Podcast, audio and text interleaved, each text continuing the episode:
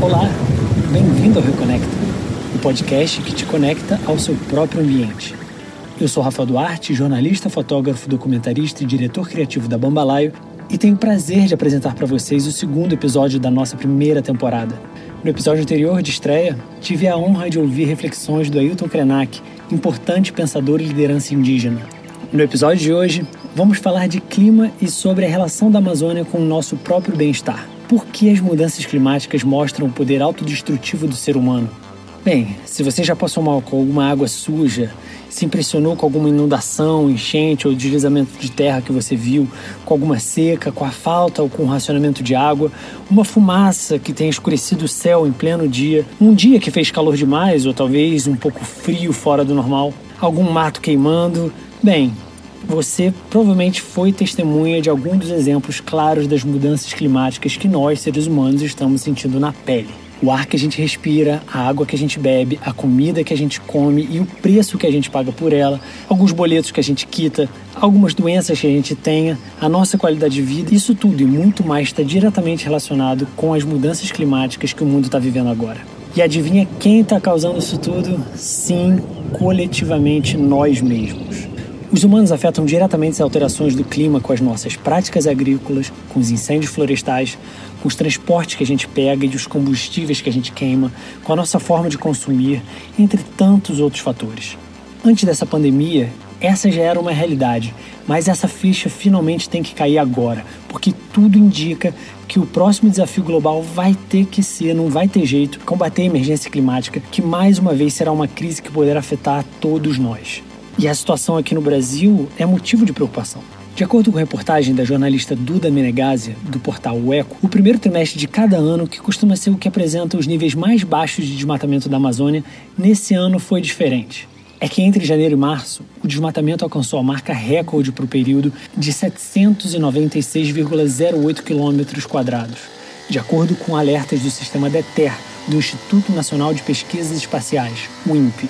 Gente, isso equivale a quase 80 mil campos de futebol e representa um aumento de 51% em relação aos três primeiros meses do ano passado, 2019. Esse foi um recorde para o período desde que o DETER adotou a metodologia atual há cinco anos. Em plena pandemia do coronavírus, quando o mundo se concentra em medidas para conter o vírus que se alastra aqui no Brasil, o presidente da República quis aprovar a medida provisória de número 910, conhecida como AMP da grilagem, entre inúmeras organizações e personalidades que incluíram até a cantora Anitta, a coalizão Ciência e Sociedade, formada por 74 cientistas atuantes no Brasil, se manifestou publicamente contra a MP 910, recomendando ao Congresso Nacional que rejeitasse essa MP da grilagem, que tornaria oficiais as ocupações ilegais em reservas indígenas e áreas de proteção ambiental, alertando que ela poderia gerar danos sociais, ambientais e econômicos, e por representar um retrocesso enorme ou seja, um incentivo à ocupação de terras públicas e ao desmatamento e à impunidade aos crimes ambientais. Como vocês já devem saber, a MP acabou virando projeto de lei e ainda bem que a votação nem saiu, porque ela foi adiada, mas ela ainda pode ser botada novamente em pauta. Uma reportagem da Camila Souza Ramos, do Valor Econômico, alertou que empresas multinacionais do setor do agronegócio dizem que a PL da grilagem põe em risco as suas compras de matéria-prima no Brasil, num sinal que o mundo está de olho em como o Brasil está cuidando do seu patrimônio ambiental. Enquanto isso, nós estamos enviando para a atmosfera todos os dias 152 milhões de toneladas de poluição que contribuem para o aquecimento global, produzidas justamente pelo homem. Essa poluição, especialmente o dióxido de carbono, está se acumulando e retendo calor. 19 dos 20 anos mais quentes ocorreram desde 2001, sendo que os últimos 5 anos foram os mais quentes de todos eles. Isso de acordo com estudos da NASA. Calor esse que impacta na vida das pessoas, dos animais, dos cultivos agrícolas e, é claro, no clima do nosso próprio ambiente. O Fórum Econômico Mundial afirma que as alterações climáticas são a principal ameaça para a economia global. Segundo o livro The Economics of Climate Change, o mundo pode perder 50% da população de todos os animais terrestres do planeta nesse século. As alterações climáticas, justamente com outros fatores, como por exemplo a perda dos ecossistemas, estão contribuindo para a pior extinção em massa desde a extinção dos dinossauros, isso há 65 milhões de anos. E nesse cenário todo, No episódio de hoje eu vou ter o prazer de conversar com Carlos Nobre, climatologista brasileiro que lançou há quase 30 anos a hipótese de savanização da Amazônia em resposta aos desmatamentos. Carlos Nobre se formou em engenharia eletrônica pelo ITA, é doutor em meteorologia pelo MIT dedicou grande parte da sua carreira científica principalmente à Amazônia e à ciência climática nos Institutos Nacionais de Pesquisa da Amazônia, o INPA, e de Pesquisas Espaciais, o INPE. Foi premiado em várias iniciativas científicas e foi um dos autores do IPCC AR4, que ganhou nada mais, nada menos do que o Prêmio Nobel da Paz em 2007. Um grande orgulho para o Brasil, né? Ele hoje é considerado um dos maiores cientistas brasileiros na área da climatologia e mudanças climáticas e é pesquisador sênior do Instituto de Estudos Avançados da USP. É coordenador científico do Instituto de Estudos Climáticos da UFES e presidente do Painel Brasileiro de Mudanças Climáticas. Então vamos lá? Hora de reconectar.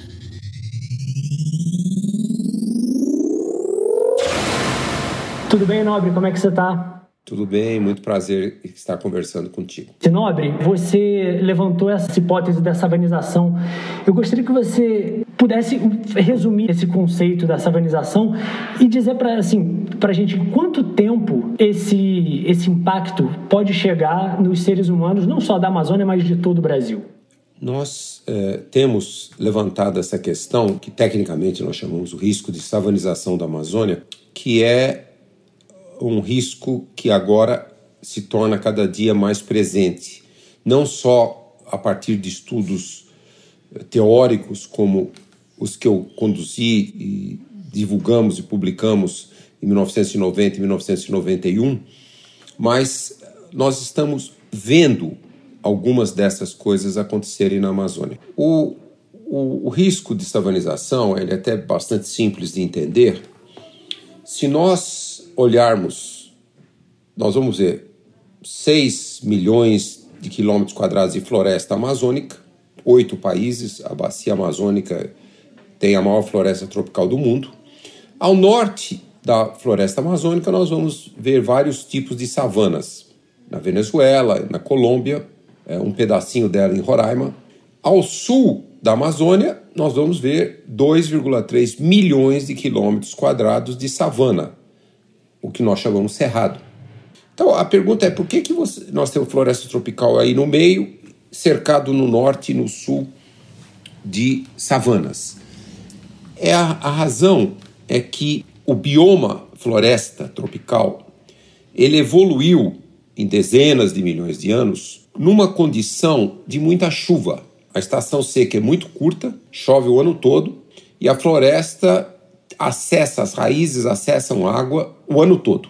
Essas condições, temperaturas não muito altas e não nunca muito baixas, chuva o ano inteiro, fotossíntese o ano inteiro, em milhões e milhões de anos, esses parâmetros ambientais foram importantíssimos para gerar máxima biodiversidade. E uma coisa que a floresta autodesenvolveu, porque ela é muito úmida, ela minimizou o risco dos incêndios. Então, quando se tinha uma descarga elétrica na floresta em que ela poderia iniciar um incêndio, as árvores, a serra-pilheira, aquele material que fica lá depositado no chão da floresta, é tão úmido que aquela chama não propagava, propagava por metros, dezenas de metros e não tinha material combustível, é tudo muito úmido. Então, essa foi uma enorme evolução biológica que regiões tropicais, aliás, toda a parte do planeta tem descargas elétricas, é uma, é uma coisa da natureza da atmosfera, só que descarga elétrica não gerava mega incêndios. Essa é uma diferença enorme das savanas. O que, que nós temos nas savanas? Nós temos um, um bioma que evoluiu em dezenas de milhões de anos, e qual a característica importantíssima das savanas?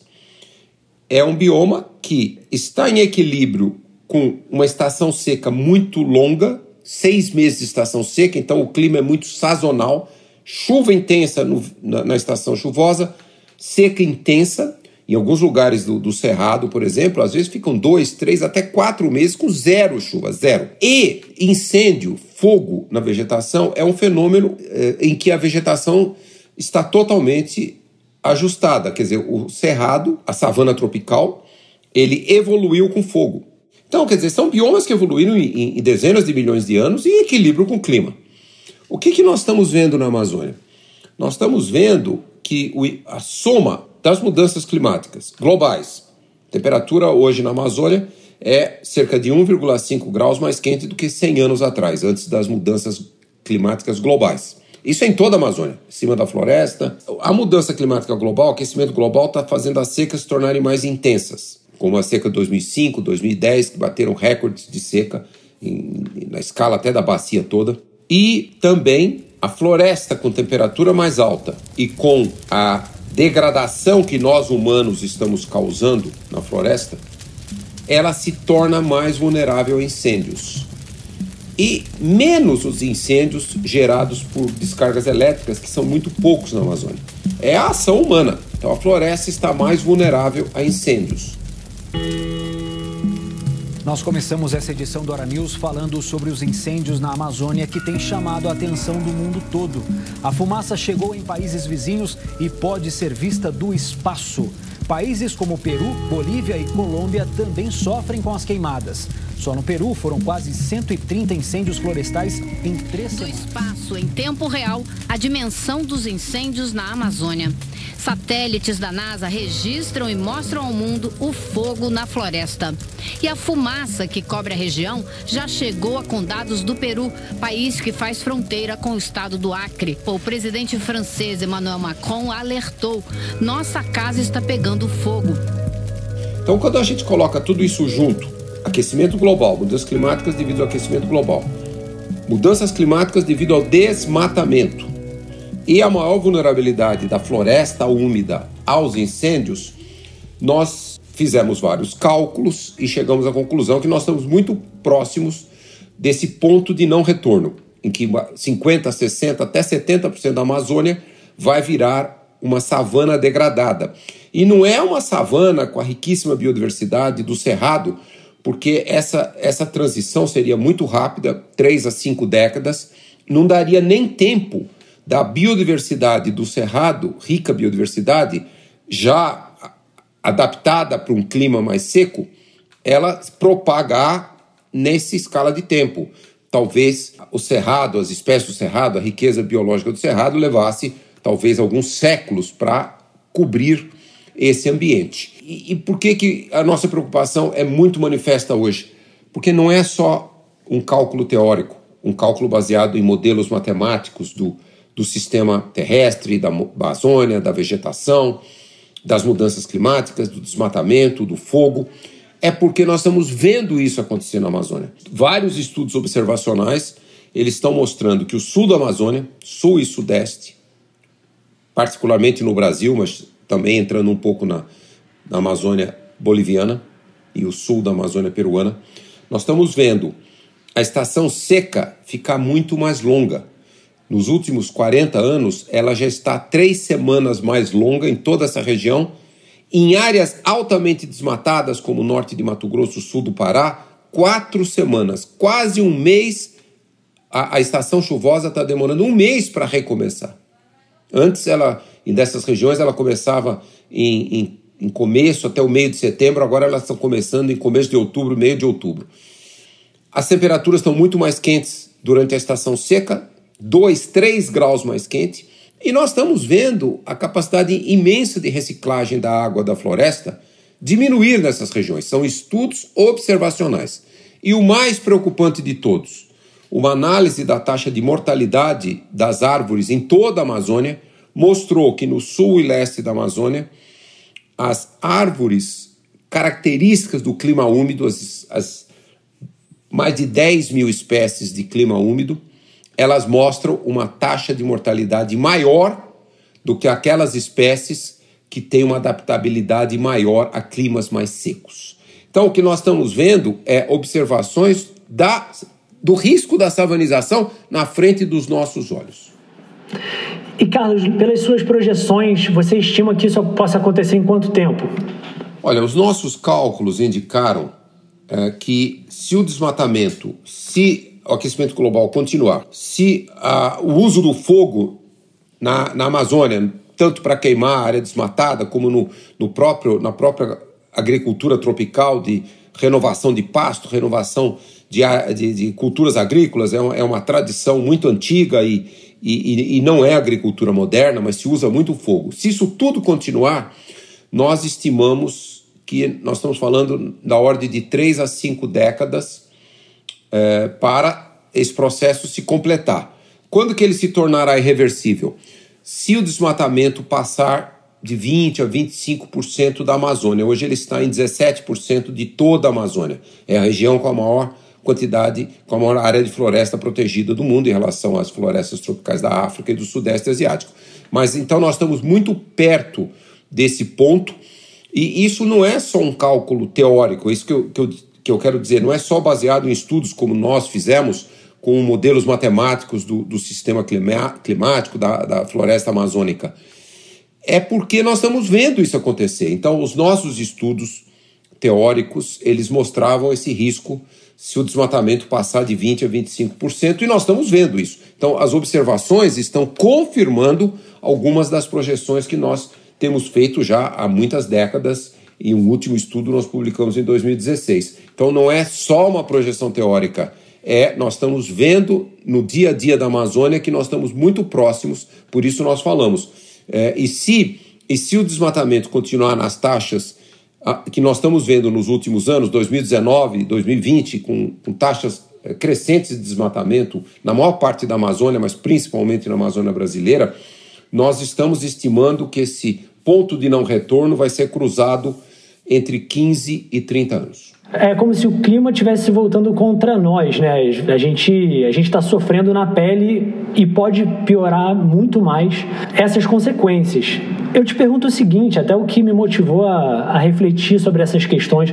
Por que, que você acha que tem tanta dificuldade de determinada parcela da população, não só brasileira, mas mundial até certo ponto, de entender como essas questões climáticas afetam de fato a vida deles, assim, a qualidade de vida. Por que, que você acha que existe essa dificuldade?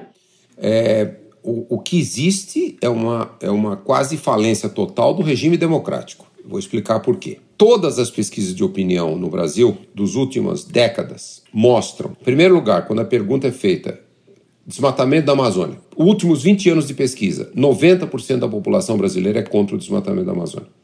Pesquisa feita pelo IBOP em agosto de 2019, no pico daquela, daquela, daquele fogo das queimadas do desmatamento. 96% da população brasileira. Unanimidade. Na própria Amazônia, 85% da população é contra. Então, veja bem, não é a população que é a favor. Então, esse é o primeiro, primeiro dado que eu te, te dou, e não é uma pesquisa, são décadas de pesquisa. Segunda pesquisa, pesquisa internacional que pergunta preocupação com as mudanças climáticas. O Brasil sempre esteve entre os cinco países do mundo com a população mais preocupada com as mudanças climáticas e também entre os três países do mundo concordando que nós tínhamos que mudar nosso comportamento, nosso estilo de vida e tínhamos que combater as mudanças climáticas sempre em 20 anos de pesquisa. E esses números aqui no Brasil sempre são acima de 80%. Até as pesquisas feitas no ano passado, com já um governo federal que, que começou pela primeira vez, é, que se saiba na história, desde que mudanças climáticas se tornaram uma preocupação mundial, um, um governo que ouve uh, negacionistas, um, um, governo que ouve a anticiência. Ainda assim, isso não mudou. A população continuou. O número que reduziu foram dois, três pontos percentuais. Quer dizer, essa é uma percepção da população brasileira muito forte. Então, é, qual é o problema? O problema não é a percepção. O problema, vamos dizer assim, tem um problema de, eu, eu vou abordar, que é o problema da, da, da falta de de eficiência da democracia representativa e também uma questão é que as pessoas elas precisam num país como o Brasil elas precisam se sentir mais empoderadas e saber o que a vontade delas tem que conduzir o processo econômico, o processo político, o processo social. Então, por exemplo, nós não temos no Brasil certificação de origem da carne. 90% dos brasileiros são contra o desmatamento da Amazônia. O maior vetor de desmatamento da Amazônia é a expansão da pecuária. da agricultura também, mas principalmente da pecuária. 70% da área desmatada da Amazônia foi para a pecuária, inicialmente. Hoje, 63% está em pecuária, uma área considerável já foi abandonada e, e a floresta está recrescendo. Então, se as pessoas, assim, de uma maneira muito simples, exigissem certificado de origem, isso aí seria um vetor de redução do desmatamento gigantesco. Gigantesco porque a produtividade da pecuária é muito baixa na Amazônia, uma cabeça de gado por hectare podia ser duas ou três, e, e a dinâmica de, de, expansão do desmatamento da Amazônia é muito mais ligada à posse da terra, ao roubo de terra pública, a, a pequena valorização instantânea que uma área desmatada tem para venda. Uh, então é, é, uma dinâmica que tem muito pouco a ver com atendimento de mercado de carne ou mercado de grãos. É uma coisa ainda de uma dinâmica social muito ligada com crime. Então o consumidor teria um enorme papel e um enorme poder. Uh, vai comprar um material de madeira para construção, para origem. Origem. Hoje já há madeira que é certificada. Então, quer dizer, nós temos brasileiros que aprendermos que nós temos muito mais poder que nós não utilizamos. Mas a questão mais importante é a, é a falha da democracia representativa no Brasil, que é 90% dos brasileiros são contra o desmatamento da Amazônia.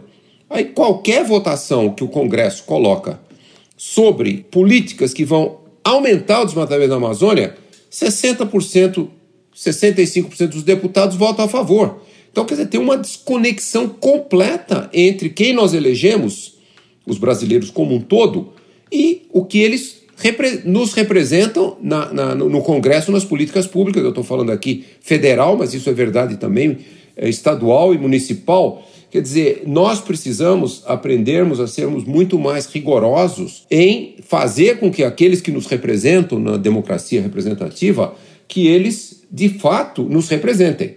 Então, essa história que na hora das eleições, nos dois, três meses antes, eles prometem, prometem, prometem e falam que a gente quer ouvir, e no dia seguinte de tomar posse, eles começam a entrar numa agenda muito pequena, uma agenda muito ligada com lobbies e interesses escusos, interesses, por exemplo, essa grande maioria que tem votado essas leis anti-Amazônia, eles, eles representam, não representam, eles votam de acordo com os interesses do lobby, da expansão da pecuária, da expansão das áreas, da expansão de todo esse modelo que não está dando certo na Amazônia. Então, é, é, essa a questão que eu, que eu levanto é, sobre a, a, a falha da democracia representativa. Eu queria só entender, é, porque você falou muito interessante, você fez essa conexão com a, com a democracia representativa. Queria só que você tocasse nesse ponto. O que, onde exatamente está essa, tá essa discrepância? Globalmente falando, uh, as pessoas, a grande parte da população tem uma ligação forte com a natureza e as pessoas querem viver a natureza. Então, é muito importante manutenção da natureza próximo das, de onde as pessoas estão. Então, elas sofrem muito quando não tem parques, não tem uh, uh, lugares em que elas possam apreciar a natureza praias limpas. Então, é, essa ligação com a natureza, globalmente falando, ela é, ela é muito necessária e muito importante até para o equilíbrio psicológico da maioria das pessoas. E, portanto, é, é importantíssimo ter a natureza muito próximo das pessoas. São poucos brasileiros, por exemplo, fora os amazônidas, que de fato já foram para a Amazônia, já tiveram a possibilidade, até porque nós somos um país de maioria pobre, tem muita dificuldade de fazer um turismo na Amazônia, que é um turismo que não é barato. É, o que eu quis dizer é a desconexão entre essa vontade de proteção da natureza, proteção da Amazônia, que é um enorme valor para os brasileiros, e a ação diária de você exercer o poder que a democracia lhe permite. E eu destaquei, destaco de novo, um dos maiores poderes é o poder da liberdade de consumo. Então, se nós tivéssemos um rigor muito maior e alguns países mais desenvolvidos, principalmente da Europa, eles são muito, eles estão avançando muito com o consumo responsável. É, nós diminuiríamos muito o desmatamento da Amazônia. Eu sou contra o desmatamento da Amazônia, então eu vou exigir agora, eu não vou comprar nenhum produto que leve ao desmatamento da Amazônia. Isso tornaria a nossa economia muito mais eficiente, mais racional, mais lucrativa para quem é, é honesto. Grande parte dos pecuaristas são honestos. e, e é, eles teriam, e, e um número já de pecuaristas são muito mais produtivos, não levam a desmatamento, mas é, é, é, indistinto, né? É indistinto, nós não exercemos esse poder democrático e, principalmente, uh, nós não cobramos dos políticos que nós elegemos a manutenção de políticas de desenvolvimento sustentável, de proteção dos nossos recursos naturais, da nossa natureza. Então, eu quis dizer, é nesse sentido. O brasileiro sempre foi um dos povos mais preocupados com mudanças climáticas e, e disparado, de todos os nove países amazônicos, o mais preocupado com desmatamentos na Amazônia, mas nós ainda não conseguimos traduzir essa preocupação em ações e também em políticas que impeçam esse modelo uh, destrutivo de, de, de desenvolvimento da Amazônia. Ficou muito claro agora o que, que você quis dizer, e já que você citou nessa questão da, do poder de quem a gente elege, é, justo na semana que a gente está gravando esse episódio, é, o presidente da República, em plena crise do coronavírus, quis que fosse passada uma medida provisória, que é a famosa MP da grilagem, que acabou virando uma PL, um projeto de lei, que basicamente alteraria drasticamente as regras sobre a regularização fundiária, né, basicamente de ocupações de terras federais. Esse cenário, na verdade, levou uma corrida aí em busca de terras da Amazônia por grileiros, na verdade, até chamou a atenção, né? Muitas pessoas quiseram especular, quiseram invadir, meio que estimuladas, e, a, e essa, e essa, é, esse projeto de lei acabou a sociedade civil acabou gritando é, e esse projeto acabou até sendo adiado, assim, a votação dele. P pelo momento foi adiado. É, eu queria que você fizesse um comentário. É, será que o, o, os políticos brasileiros, mesmo com ou sem coronavírus, deveriam estar votando qualquer coisa que favoreça, que legalize a ocupação irregular na Amazônia? Isso exatamente. Na época da eleição a maioria desses políticos tem um discurso, um discurso para conseguir votos. Então eles são, vamos descobrir um modelo sustentável, eh, somos contra roubo de terra, etc, etc. Mas depois, quando eles se elegem, eles de fato eh, aparece a verdadeira eh, vontade política deles, representando aí interesses muito escusos da agricultura conservadora tradicional e interesses de posse de terra. Quer dizer, existe um, um setor conservador do agronegócio brasileiro, mas que tem muito poder político, em que de fato eles criticam querer preservar é, a Amazônia. Eles acham que, no máximo, talvez 20% da floresta, não muito mais do que isso, é, alguns falam até em 30%, mas é, é, eles acham que a floresta não tem nenhum valor. E eles representam só os interesses de uma comunidade que quer ter posse de terra como um valor cultural e aquilo como uma reserva de valor futuro e usar aquela terra para produção agrícola, produção pecuária.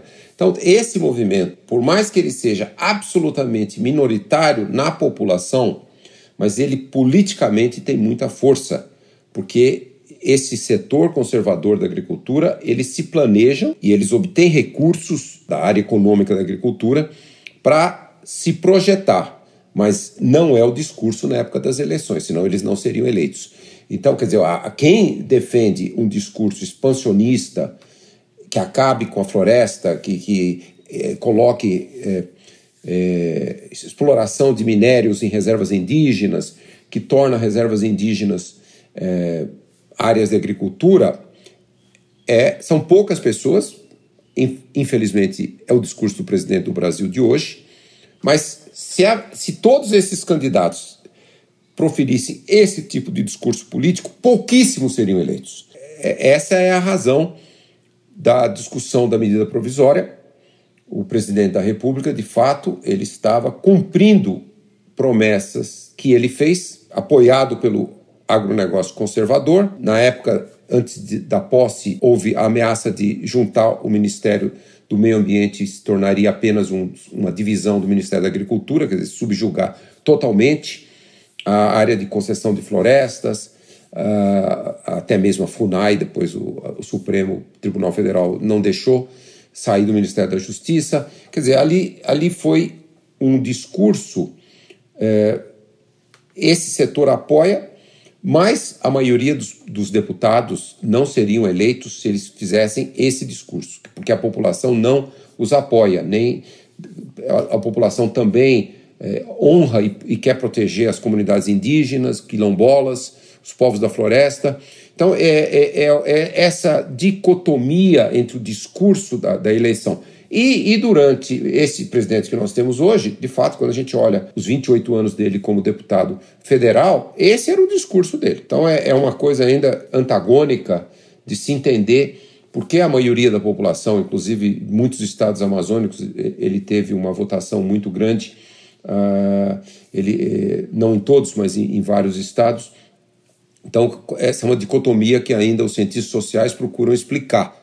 É, Carlos, já que a gente citou aqui a questão do contexto do coronavírus, eu queria comentar até faz alguns estudos que foram publicados na imprensa internacional recentemente, destacando né, que se o se as mudanças climáticas seguirem no passo que tá, estão indo, se o aquecimento global seguir no passo que está indo, cerca de 30 vírus novos que, a, que o ser humano nunca teve contato poderiam sair, poderiam sair para os nossos ares aí e a gente teria contato com eles.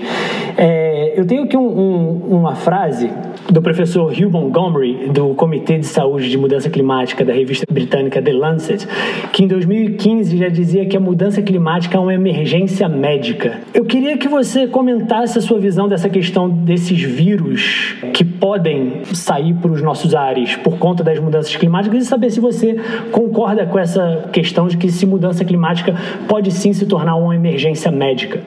Olha, mudança climática praticamente já é uma emergência médica. A origem desse, desse novo coronavírus, do primeiro coronavírus criou a, a, SARS, a pandemia, a epidemia, não chegou a ser a pandemia de SARS, eles migraram, possivelmente, da, da, da primeira epidemia de SARS, claramente a ciência já mostrou com clareza que ele migrou do morcego, de, de áreas de, de ecossistemas naturais de onde viviam morcegos na Ásia, na China.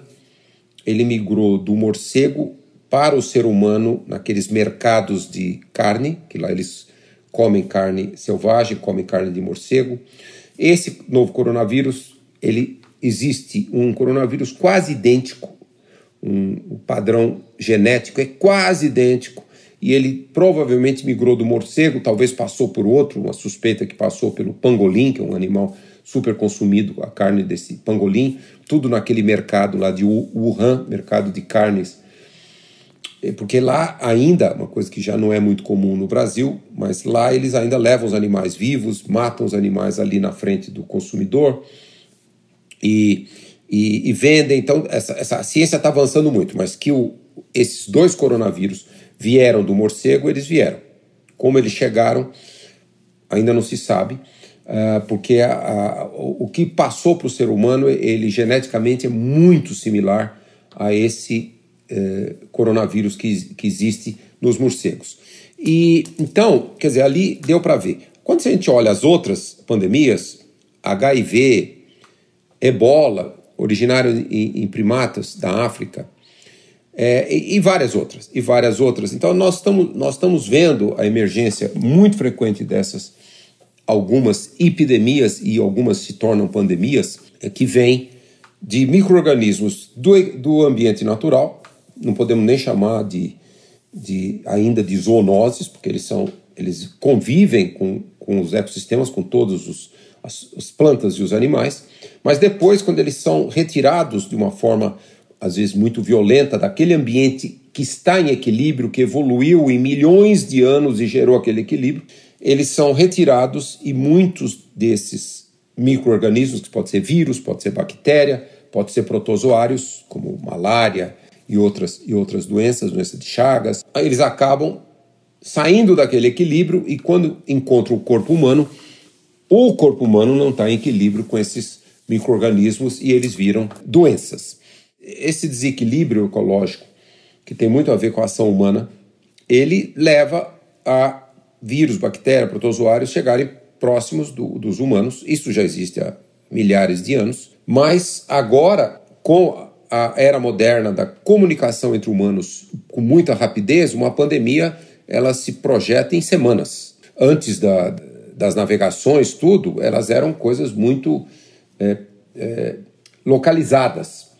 Depois da época das navegações, elas começaram a atingir uma escala global. E agora, com os transportes rápidos, todos, a, a escala não só é global, mas ela ocorre, pode, em semanas, como a pandemia do, do novo coronavírus mostrou se tornar uma pandemia global em semanas. Se a gente olha a questão da Amazônia, todos os elementos de perturbar o ecossistema onde tem o maior número de micro-organismos do mundo, por exemplo, há mais de 200 coronavírus já mapeados da biodiversidade da Amazônia, há muito mais. Eu estou falando esses já foram identificados pela ciência, o, o, o DNA, o RNA já foi mapeado, e, e, e inúmeros morcegos da biodiversidade da Amazônia carregam esses coronavírus. Então, quando a gente olha a perturbação que nós estamos fazendo na Amazônia, o único elemento que não tem é talvez um enorme consumo, porque as populações amazônicas são pequenas, de carne desses animais. Há, lógico, caça, há consumo desses animais, há mercados também ilegais, porque as leis, da, as leis brasileiras, as leis dos países amazônicos, proíbem de fato a comercialização de animais selvagens. Caça de animais selvagens é só permitido para populações amazônicas, populações indígenas, que mantêm um enorme equilíbrio nos seus territórios. Então, quer dizer, é, aqui essa, esse veículo que vem através do consumo da, da, dos, da carne dos animais selvagens, ele é menor escala na Amazônia, ele ocorre, mas o resto tudo ocorre. É, garimpo ilegal, roubo de madeira. Então, todos esses humanos chegando muito próximos desse ambiente perturbado, fogo, tudo isso cria uma enorme oportunidade para esses micro-organismos migrarem dos seus hospedeiros da biodiversidade amazônica para humanos. E a Amazônia tem o maior número de micro-organismos do mundo. Então, quer dizer, é, eu, eu até falo isso, não é um termo científico, falo entre aspas, é pura sorte. É pura sorte que nós não tem, tivemos ainda uma grande pandemia que originou na Amazônia. Na Amazônia nós temos leishmaniose, que, que é originária da Amazônia, mas a grande parte das zoonoses, elas vieram de fora. A Amazônia sofre demais com malária, não é amazônica. O protozoário não é amazônico. A Amazônia sofre demais com zika, chikungunya e, e dengue. Tanto o, o, o hospedeiro, o Aedes aegypti, veio de fora. A malária veio de fora. O, o hospedeiro é é um inseto amazônico, mas a, a, a, o protozoário veio de fora. Então, quer dizer, é, é, é, a Amazônia é pura sorte que o lugar que tem o maior número de micro-organismos do mundo e está sendo violentamente perturbada nas últimas décadas, desde os anos 70, ela não ter gerado. Mas nós não podemos contar com a sorte. Se nós não mudarmos a maneira de enxergar a Amazônia, se nós não pararmos com o desmatamento, com as queimadas, com o fogo, com a invasão, com o roubo de madeira, com o garimpo, é, ilegal, nós vamos criar um, uma grande oportunidade para esses micro-organismos passarem para nós como, como uh, zoonoses e aí sim nós vamos ter muito mais pandemias.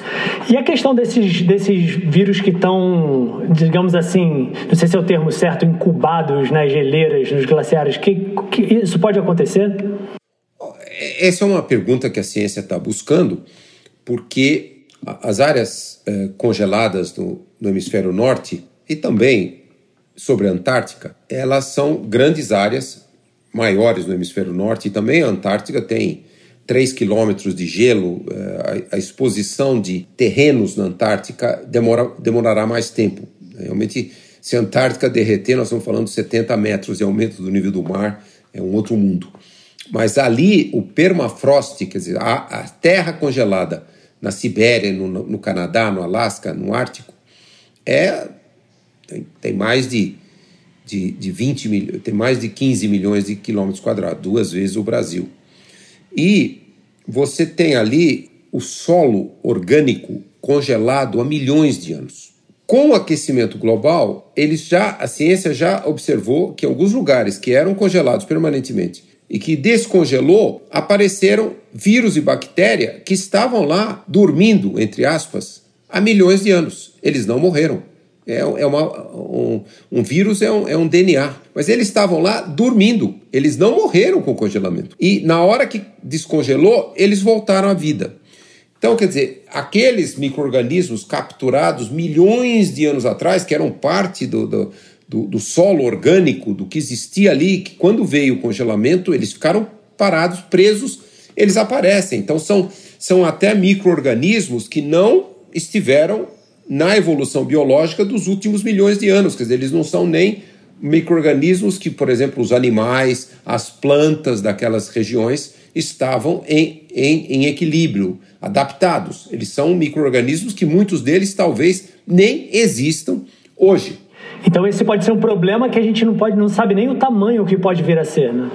A gente não consegue nem prever, mas o potencial desses micro-organismos, na hora que eles surgirem, e, e, e, e, nem mesmo os sistemas ecológicos lá de regiões próximas da, da, da, do Ártico, eles provavelmente são coisas novas. Então, existe sim um risco de trazer uma surpresa muito desagradável quando esses micro-organismos que estão é, dormentes há milhões de anos aparecerem no nosso ambiente é, com o, o o descongelamento do permafrost. Eu queria que você contextualizasse, por favor, em que pé a gente está hoje em dia com o que foi tratado no Acordo de Paris, que foi aquele acordo, né, para o pessoal lembrar que as nações combinaram de fazer um esforço conjunto para chegar, para aumentar a temperatura global em até no máximo um grau e meio.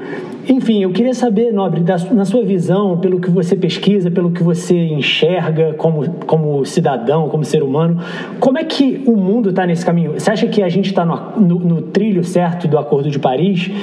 E você acha que o Brasil está fazendo a nossa parte? E o que, que a gente precisa fazer, eu, você, qualquer outra pessoa, o que, que a gente pode ajudar para a gente entrar nesse eixo, hein? O, se nós fôssemos respeitar o Acordo de Paris, eh, na sua pauta mais cuidadosa e mais desafiante, que é um grau e meio máximo, nós já estamos 1,1 graus. Nós temos que zerar as emissões até 2050, emissões líquidas de todos os gases de efeito estufa, e, e, e na segunda metade desse século realmente retirar gás carbônico da atmosfera.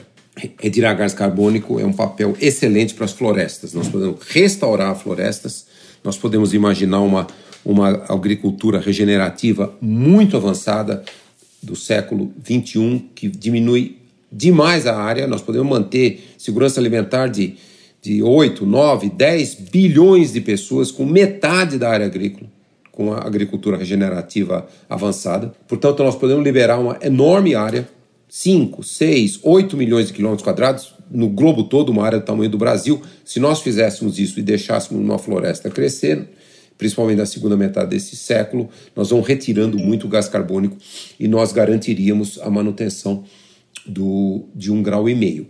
Nós estamos nessa trajetória? Não, nós não estamos nessa trajetória. Essa trajetória exigiria que nós reduzíssemos em 6 a 8% por ano as emissões de gases de efeito estufa.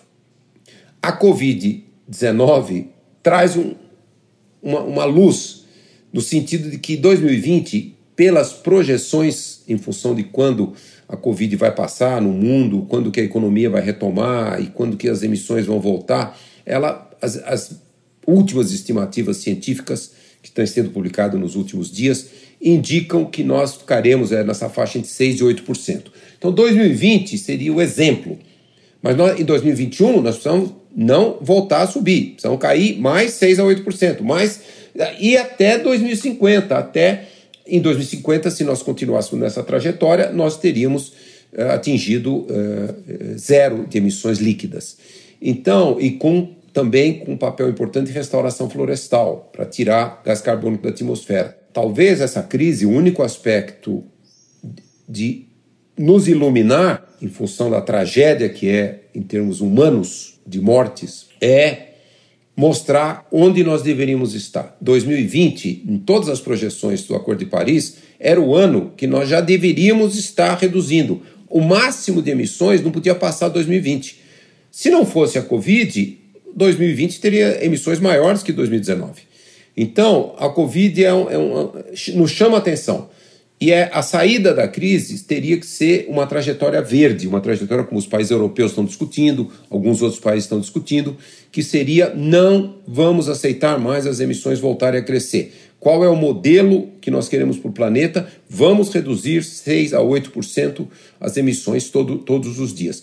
Brasil, infelizmente, o, o relatório publicado pelo Observatório do Clima nesses dias eh, fez uma análise dos primeiros quatro meses deste ano, as emissões brasileiras, e infelizmente nós estamos vendo uma tendência das emissões aumentarem na agropecuária, até por uma razão é, difícil de até de prever, que a, a diminuição, um pouco da diminuição do consumo de carne, das exportações de carne e do consumo, fez com que a pecuária mantivesse o gado no pasto. E o gado emite metano, e é uma fonte mais, a mais importante fonte de emissão da, da, da agropecuária brasileira. Então, quer dizer, é, é, isso fe, fez as emissões de metano aumentarem nesse, nesses dois meses. Isso fez aumentar as emissões da agricultura. Mas o mais preocupante é o fato que as emissões do, do desmatamento da Amazônia estão crescendo. Estão crescendo no passado, continuaram a crescer esse ano, até abril estavam Uh, uh, janeiro a abril estavam 55% acima de janeiro a abril de 2019. Então, mesmo com a redução das emissões de menos queima de combustíveis fósseis, com o confinamento, com menos uso de automóveis, de veículos, é, diminuíram sem dúvida as emissões, diminuiu as emissões das termoelétricas, diminuiu o consumo de energia elétrica. O Brasil, nesse sentido, estava parecido com os outros países do mundo, mas a, as projeções do Observatório do Clima são terríveis, que em 2020 nós teremos uma emissão maior do que 2019 totalmente na contramão do que vai acontecer globalmente. Nobre, então tudo indica que passada essa, essa toda essa crise do coronavírus, parece então que a próxima pauta global que o mundo vai precisar se unir para combater vai ter que ser essa questão climática, né?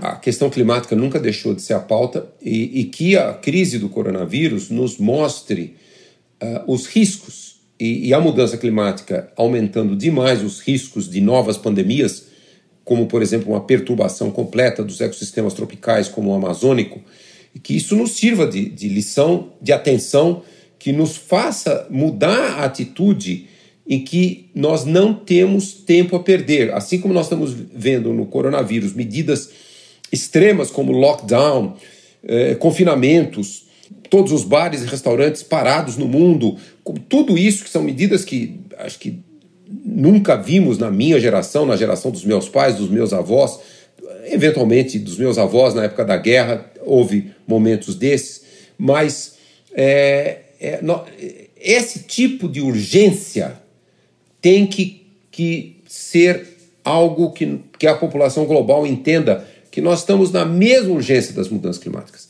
Nós não estamos em urgência inferior. Nós temos realmente que sair dessa crise vencendo a crise de saúde, mas ao mesmo tempo buscando uma enorme restauração do equilíbrio ecológico. Isso tem que virar uma meta da humanidade, de cada pessoa e com urgência. E um dos fatores importantíssimos é a mudança comportamental para nós não contribuirmos para o aumento da emissão de gases de efeito estufa.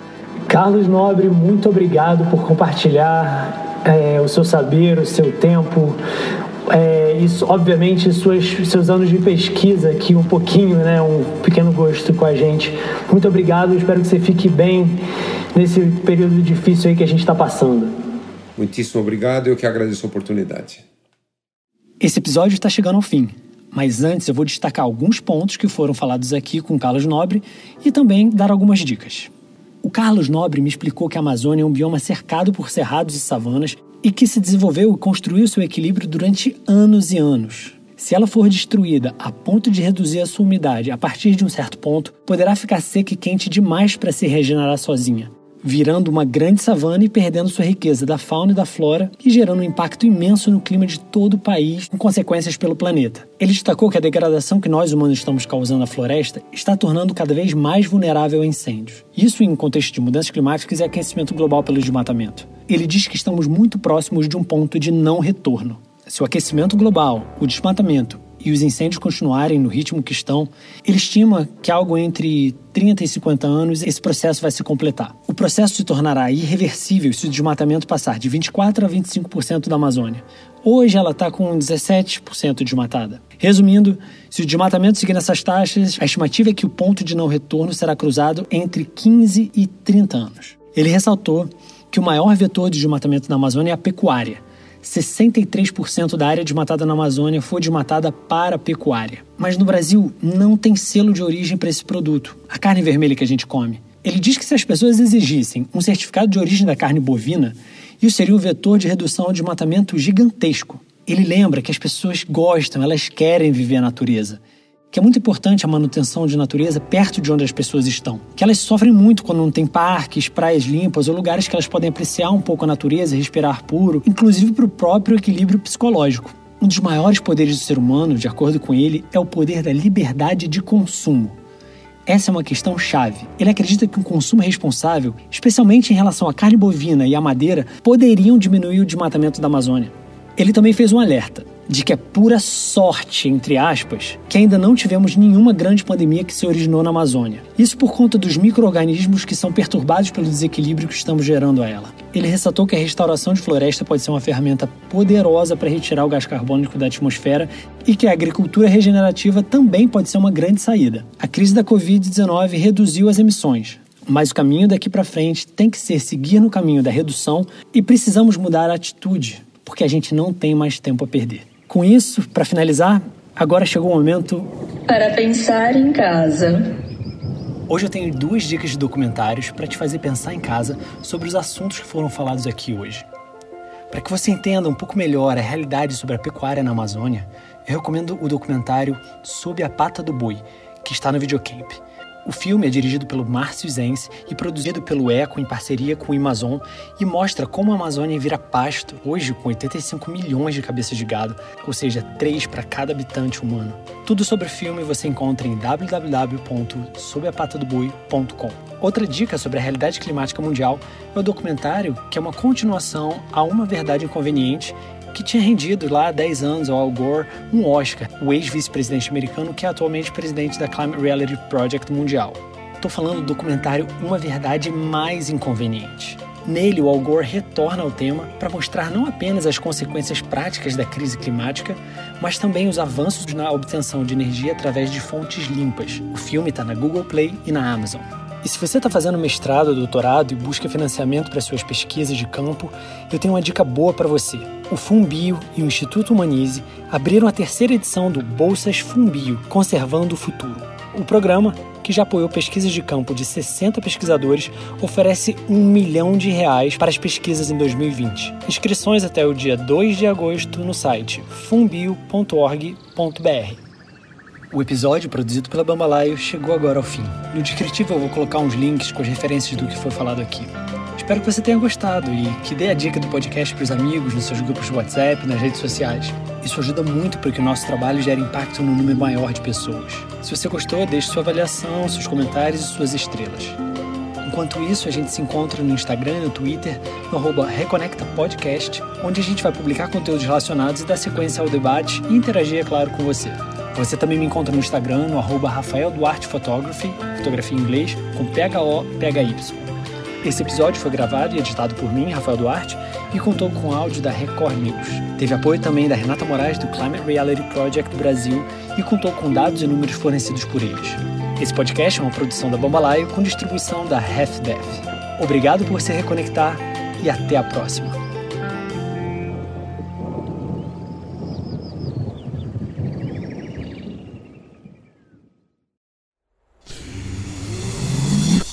Staff.